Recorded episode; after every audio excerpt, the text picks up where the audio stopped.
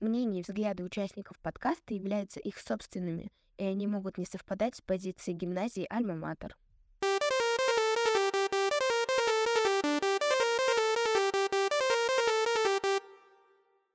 Всем привет! С вами подкаст Digital Alma, в котором мы обсуждаем тренды и рассказываем об актуальных темах в образовании.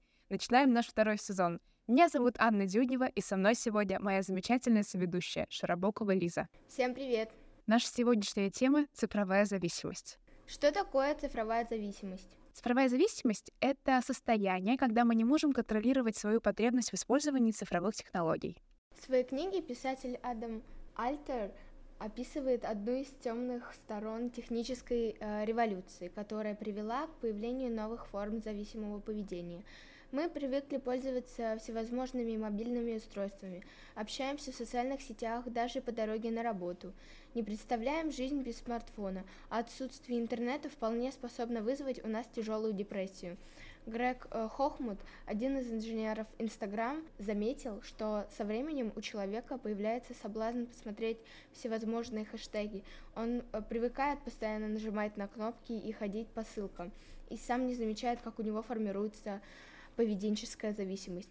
То же самое проходит и с пользователями Facebook и других социальных сетей. Лишь немногие пытаются сопротивляться этой зависимости. Дело в том, что большинству не хватает силы воли. По мнению автора, разработчики IT-продуктов стараются э, сломать механизмы человеческой саморегуляции, получая выгодную от этой зависимости, которая все больше становится похожа на наркоманию. В мае 2022 года психолог Екатерина Мурашева решила провести эксперимент. По условиям эксперимента каждый участник должен был провести 8 часов наедине с собой, фиксируя свое состояние, чувства и мысли. Можно гулять, заниматься спортом, читать, вышивать, делать все, что угодно, но без использования гаджетов и без общения с другими людьми. 68 подростков с энтузиазмом согласились на 8 часов погружения в себя. Предупредили, безусловно, родителей, что пропадут со связи, чтобы те не волновались, и придумали, чем будут заниматься. Казалось бы, никаких сложностей не возникнет. Но до конца эксперимента дошли только трое. Остальные просто не смогли. Многие испытывали физический дискомфорт. У кого-то дело дошло до панических атак, а у кого-то и до суицидных мыслей. Этот эксперимент, на наш взгляд, прямое доказательство того, что зависимость от гаджетов и интернета все же есть. В лагерях юных китайцев э, лечат от интернет-зависимости армейскими методами с жесткой дисциплиной. Такой метод терапии объясняют тем, что дети, которые проводят много времени за компьютером, не отличаются хорошим здоровьем и физической подготовкой. Занятия проводят бывшие военнослужащие. Задачей инструкторов является привести подростков в хорошую физическую форму. Если кто-то из учеников не подчиняется установленным правилам, наказывают всю группу. Помимо физических упражнений, ученики проходят курс традиционной китайской этики. Подростков также обучают уборке, готовке и другим полезным вещам – они занимаются музыкой и учатся традиционному китайскому львиному танцу. Важным аспектом влечения от интернет-зависимости выступают занятия с психологом. В Китае функционирует 250 таких лагерей. Большинство из пациентов были направлены в эти учреждения по просьбе родителей. Отмечается, что большинство подростков погружаются в виртуальный мир, желая отвлечься от сильного давления со стороны родителей, предъявляющих к детям слишком высокие требования. Когда Стив Джобс в 2010 году впервые представил э, публике iPad, он рассказал о том, какой он уникальный, что это самое лучшее устройство для интернет-серфинга, намного лучше ноутбука и смартфона. Пару месяцев спустя с ним э, связался журналист из New York Times, и они долго разговаривали по телефону. Ближе к концу журналист задал ему вопрос, казалось бы, простой. Он сказал, ваши дети должно быть, обожают iPad, но то, что ответил Стив Джобс, поразило журналиста. Он был очень удивлен, потому что Джобс ответил, они ими не пользуются. Мы ограничиваем количество гаджетов, которыми пользуются наши дети. Этот факт заставляет задуматься, а как эти гаджеты влияют на людей.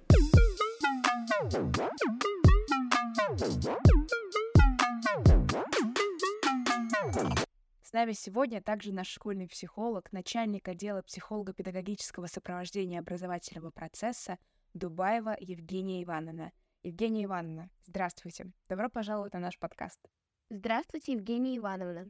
Добрый день, девочки. Евгения Ивановна, тема нашего сегодняшнего выпуска — цифровая зависимость. Скажите, пожалуйста, что такое интернет-зависимость? Существует ли она вообще? Сейчас очень популярна тема зависимости от интернета от гаджетов. Скажите, пожалуйста, как психолог, а есть ли вообще такое заболевание? Каковы основные отличия между, между здоровым использованием цифровых технологий и цифровой зависимостью? Цифровая зависимость — это психологическая зависимость человека от цифровых устройств, создание параллельной реальности с их помощью и, как следствие, снижение социальных навыков, познавательных процессов и повышение тревоги вне цифровой среды. Казалось бы, цифровые технологии позволяют нам а, расширять воображение, развивать различные когнитивные навыки, а также позволяют нам работать вместе, несмотря на расстояние. Но тем не менее, если люди проводят за компьютером больше свободного времени, не хотят общаться со сверстниками, отказываются от хобби и перестают уделять достаточное количество времени работе или учебе, то это уже тревожные симптомы. И именно в этот момент мы начинаем говорить о цифровой зависимости. А у вас были случаи, что к вам обращались люди, у которых есть цифровая зависимость? И в чем, на ваш взгляд, основные причины возникновения этой зависимости у людей? За последние десятилетия цифровые технологии изменили нашу повседневную жизнь. Люди в любом возрасте активно пользуются огромным количеством информационных и коммуникативных интернет-платформ. Они помогают генерировать, хранить и обрабатывать огромные объемы информации, а также быстро и эффективно взаимодействовать с другими людьми. Евгения Ивановна, а вот как э, с точки зрения психологии происходит этот процесс засасывания, так скажем, в цифровой мир? Со временем Такие люди становятся более импульсивными, у них отсутствует самоконтроль, что приводит к распаду личности. Они сталкиваются с нарушениями психической деятельности, появляется ухудшение мышления, внимания, памяти и возможности контактов с окружающими тоже нарушаются. Евгения Ивановна, а цифровая зависимость, может ли она разрушать личность и можно ли этому противостоять? Какие признаки проявления интернет-зависимости вы считаете наиболее заметными? Что вообще может происходить с человеком? Ухудшаются навыки общения или появляются проблемы с коммуникацией, тяжело общаться с другими людьми? Наша жизнь за последние десятилетия очень сильно изменилась. А цифровые технологии прочно вошли в нее, и мы от них уже не откажемся. Люди в любом возрасте активно пользуются огромным количеством информационных и коммуникативных интернет-платформ. Они помогают генерировать, хранить и обрабатывать огромные объемы информации, а также быстро и эффективно взаимодействовать с другими людьми. Но если мы говорим о зависимости, то это уже нездоровое использование цифровых технологий. А если вы просыпаетесь утром и берете свой смартфон, чтобы проверить новости или посмотреть, какие сообщения вы получили а, за ночь, или чтобы проверить количество лайков, которое набрал ваш пост. Если вы, общаясь с родными и близкими, смотрите не им в глаза, а на экран своего гаджета, то это уже нездоровое использование цифровых технологий.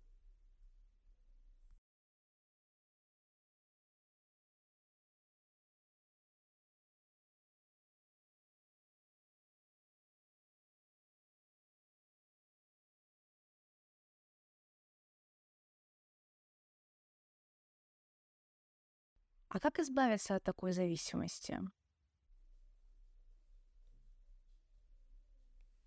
Наша жизнь за последние десятилетия очень сильно изменилась.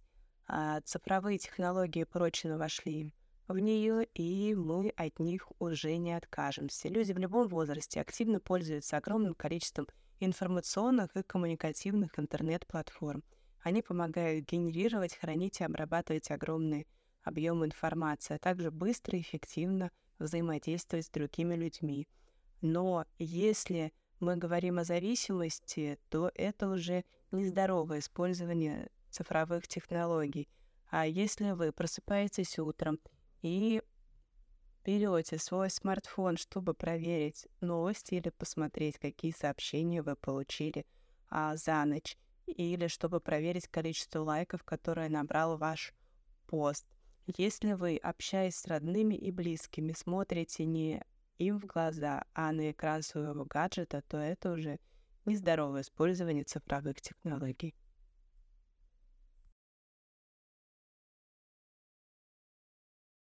Спасибо большое за ответ, Евгения Ивановна. Можно задать личный вопрос? А какие профессиональные и личные стратегии вы используете, чтобы управлять своим временем и своим вниманием в цифровой эпохе? Все мы постоянно находимся в режиме многозадачности. Задачи я систематизирую и э, делю их на четыре категории. Срочные и важные, несрочные, но важные, срочные, но не важные — а также несрочные и неважные задачи. Все это позволяет распределить время и ресурсы, расставить приоритеты, а, что ведет к снижению стресса и повышению общей продуктивности работы.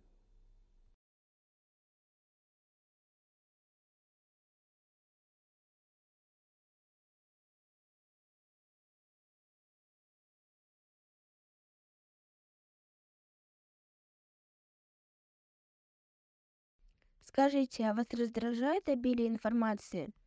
И считаете ли вы, что доступность в цифровом мире — это негативный фактор?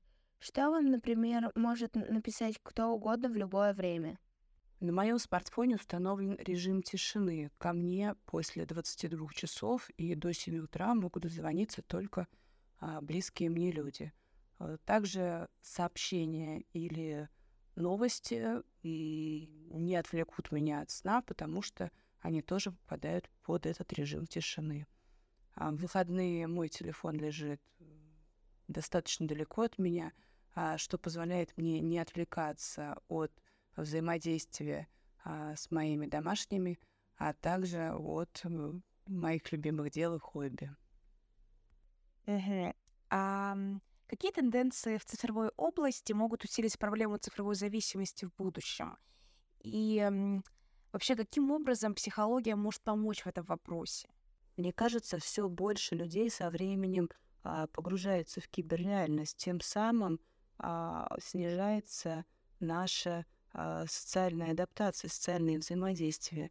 Человек — это социальное животное, и нам необходимо общаться с себе подобными а, в реальном времени, не в онлайн-пространстве.